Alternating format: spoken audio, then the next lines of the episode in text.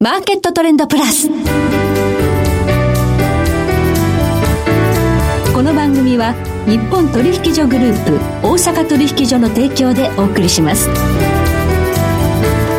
皆さんご機嫌いかがでしょうか？大橋ひろ子ですコモディティ日経平均先物などデリバティブ取引の最前線の情報をピックアップえ今日は元証券ディーラー竹蔵さんをスタジオにお迎えしております。竹蔵さんこんにちは。よろしくお願いします。番組初登場ということで。そうですね。少々緊張しております。どうぞよろしくお願いいたします、さてゴールデンウィークも明けましたがマーケット本当冴えませんね。そうですね、うん、まあ今日5番ぐらいからねちょっと戻りかけてきましたけどまあ、はい、アメリカ市場はい、まあ、そのあたりやっぱり一番気になるところかなと思います。そうですね、はい、あの日本株というよりなんか米国株の方が今ちょっとね値、ね、動き荒っぽいし、はい、上値が重い印象がありますもんね。そうですね。はい。この背景そして日本株の今後について今日は竹蔵さんにじっくりとお話伺っていきます、どうぞよろしくよろしくお願いいたします。ではまずその前に今日の主な指標の方をお伝えしておきましょう。え今日大引けの日経平均株価です今日は152円24銭安26,167円実銭で取引を終了しました。えそして今、来週の日経平均先物夜間取引スタートしました。今現在26,260円となっています。日経平均ボラティリティインデックスは29.71でした。ではこの後竹蔵さんにじっくりとお話を伺っていきます。マーケットトレンドプラス。さて今日は元証券ディーラー竹蔵さんをお迎えしております。さあ今週はまあ S q ということもありまして、日経平均ここからの動向というのは大変気になるところですが、投資家の手口動向から見えるインデックス、さあどういうふうに読まれますか？まあ、そうですね、まあ、これはちょっとゴールデンウィーク、まあ、先週末ぐらいですかね、はい、の中から、まあ、自分でこのオプションのところでちょっと見ていたんですけど、はい、まあ、5月切り、はい、まあ、これがまあ今週の大体木曜日に終了となるんですけど、一番やっぱり溜まってたのが、まあ、プットですね、ここのところは2万6000円。2万6000円のところにあった。はい、で、ポールの方ですね、こっちの方が2万7500円。っていうところに一番まあ縦玉があったところで、今日やはりこの、2万6000円、5月のところですね、はい、まあ、ここのところをが切れてきたということで、はい、一旦そこのところ割れてこんだ。そうですね、そうすると、一旦今週あたりはここが底値になるになってほしいなっては思うんですけど、まあ、ここが一番縦玉が多いところだったんで、うんうん、ここをちょっと狙ってきたかなと。ただし、はい、これ6月、はい、来月、ね、来月のところを見ると、はい、そのプットの方ですね、はい、これやっぱり2万4000円、2万5000円、のところに、はい、えー、縦玉がこう増えているという状況。まあ、ここまでね、下がってくると、やはりこう、ヘッジをする、えー、方も増えてくるでしょうし、うん、まあ、この辺りまで見てる人も多くなってきたのかなっていうことです。よね。まあ逆にコールの方ですね、はい、あの6月、こちらの方は上の方は2万8000円のところがまあ多くなってきてるっていうところなので、はい、やはりこう、えー、結構大きい幅を持っての、はい、えー、投資戦略っていうのはあるのかなというふうに思いました。なるほど、まあ、3万円っていうのはやっぱだんだん遠くなってきたなというのはね、どうしてもありますね。そうですね、はい、まあ、ここはね、米国次第だっていうのが、率直な感想です。はい、はい、えー、日本株独自で上げていくという材料は乏しい中、アメリカがやっぱりね、もう利上げ、そして6月からは、このバランスシート、ここもね、そうですね、やっぱり私はこの利上げというよりも、この量的緩和のが終わって、このテーパリングが終わって、はい、その後に急にこう引き締めの方に走ってるので、はい、でこれもやっぱり数字以上、数字は結構、うん、あの2年間でこれ、2兆ドルでしたかね、はい、結構な数字になってくると思うんで、はい、まあ、このあたりはね、ちょっと見ていく必要があるかなというふうに思います。はいバランスシートの縮小の影響、まあ確かに、あの、急激に株が崩れてきたのは、このバランスシート縮小の、まあ、見通しが出てきたあたりかなという感じがしますね、すね6月1日から始まる、まだ始まってはいないんですけどね。まあ、ただやっぱりこの、はい、あのコロナの時ありましたよね、えー、その時にやっぱり逆に言えば、一番この緩和の時は増やしてるんで、その増やした状況からが相当な右肩上がりに膨らんでいる、あの、マネーを供給してきてるんで、はい、それがやっぱり段階的にこう縮小となれば、うん、やはり、えー、株価には影響を少し今、ジャブのようにこう効いてるのかもしれないですし、そうですね、これがどこまでね、あの続くかっていうのが、ちょっと見極めが難しいなと思います、はい、とにかくアメリカ、インフレがね、かなり高い、ね、ということで、はい、ここを抑制するためには、もうちょっとこう手綱を緩めずにやるというようなスタンスのようですので、はい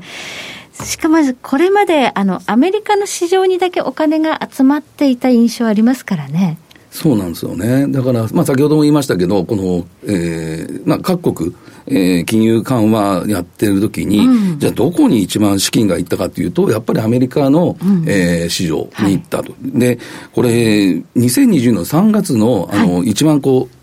下がった時点で、はい、これ、アメリカの時価総額って、はい、まあ、これ、約なんですけど、はい、まあ、3000兆円ぐらいまで時価総額下がってるんですよ。はいはい、で、そこから、まあ、去年の一番あの最高のところで、これ、約なんですけど、やっぱり6000兆円、円にして、だそれぐらい。倍ぐらいに膨れ上が膨らんだんですね。その間、じゃあ日本株はどうだったのっていうと、はい、まあこれも約になるんですけど、はい、まあ大体500兆円ぐらいから800兆円ぐらいまで、この300兆円ぐらいしか増えてないっていうのが。桁が違う。で、はい、やはりここまで膨らんだ、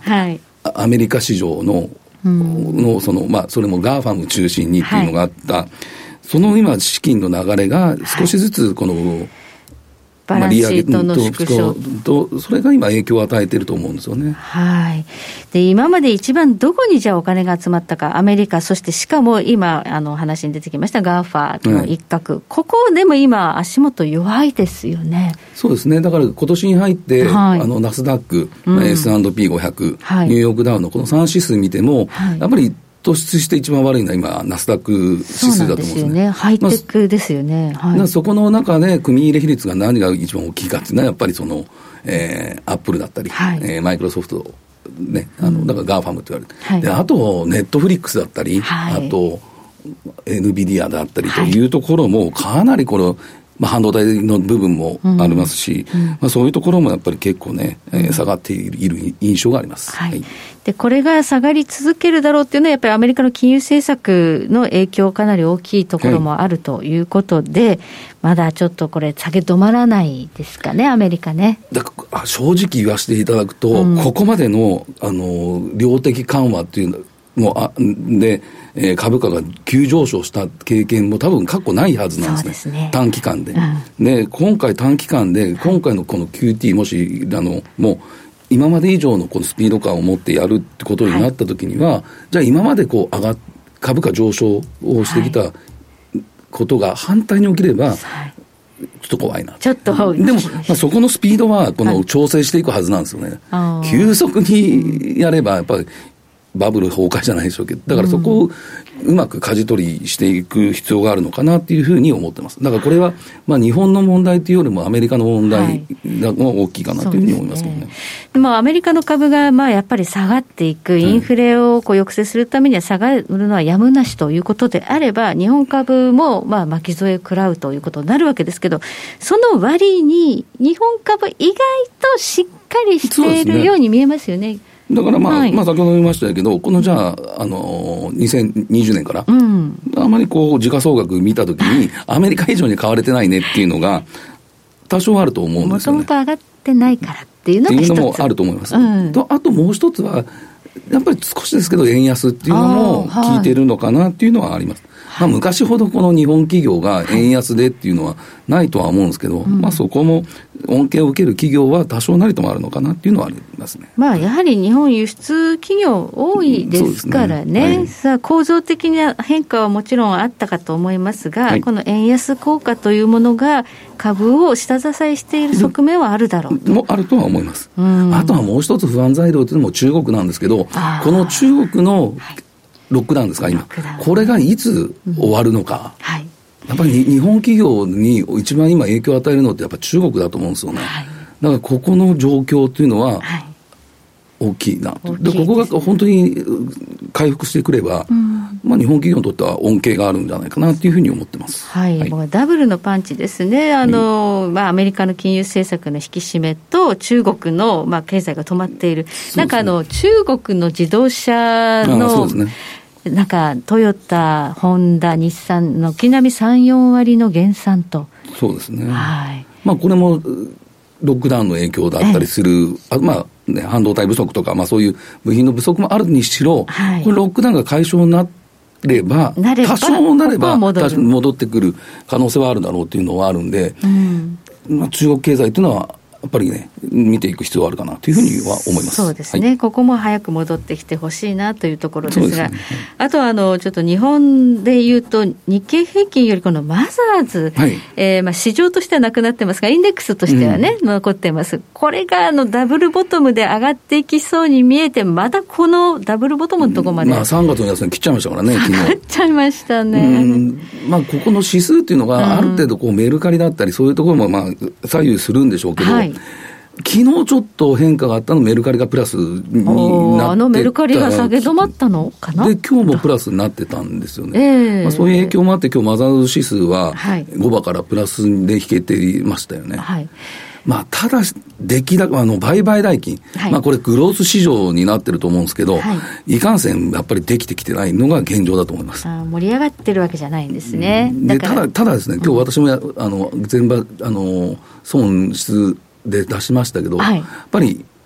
なんていうんですか、結構こう投げっていうか、短期間で買っても、はい、10%、20%下がってる銘柄って結構あったと思うので、はい、その投げっていうのは、ちょっとずつ出てきてたイメージはちょっと自分でこう見ながらありました、うん。はい、投げは出てきてるから、まあ、そこは近いと考えたいところですけれどもね。まだですかね。物色の柱、どう考えたらいいですかね。あまりないんですよね、はい、そこが、だから、そこが今ね、柱がない部分が、ちょっと、物色探しっていうのもあると思いますけどね。なんかね、バルチックが少しこう上がってるんですよね。そうですね。あの、海運株の中で、まあ去年までずっとコンテナ船見てました。うんはい、で、ここのところやっぱり強いのが、バルチック指数は強いんですよね。でまあ、コンテナ船指数っていうのが、ここは今ちょっと下落傾向にある中で。ダメなんだ。はい。ただ今、あの中国から、うん、あの中南米の方ですかね、はい、そちらの方は徐々に少し上がってきてるらしいんですけど、はい、ヨーロッパ、はい、こちらの方がちょっと下落傾向にあるということで、そうですか、まあ、ヨーロッパの方が、このロシアの問題含めて、ちょっとどういうふうな経済状況なのかなとか、そういうのはちょっと気になるところかなというふうに思います、ね、中国からのコンテナ船の指数、ね、アメリカ向けは回復してるけど、欧州向けは回復できないで。できてない、まだ下落の傾向にあるということが。そうですね、今日の。そうすると、ヨーロッパ経済弱い、えー、日本の企業でもヨーロッパとのビジネスが太いところはあんまりそうですね、だから今、ヨーロッパは一番こう、ダイレクトのロシアとのあのエネルギーの、うん、あの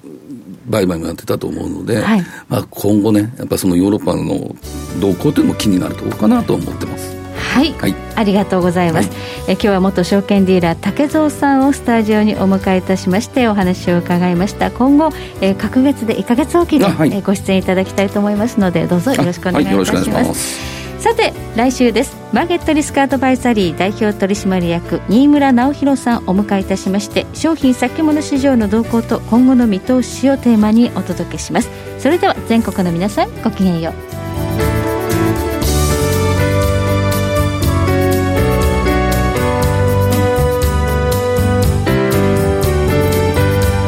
この番組は日本取引所グループ大阪取引所の提供でお送りしました。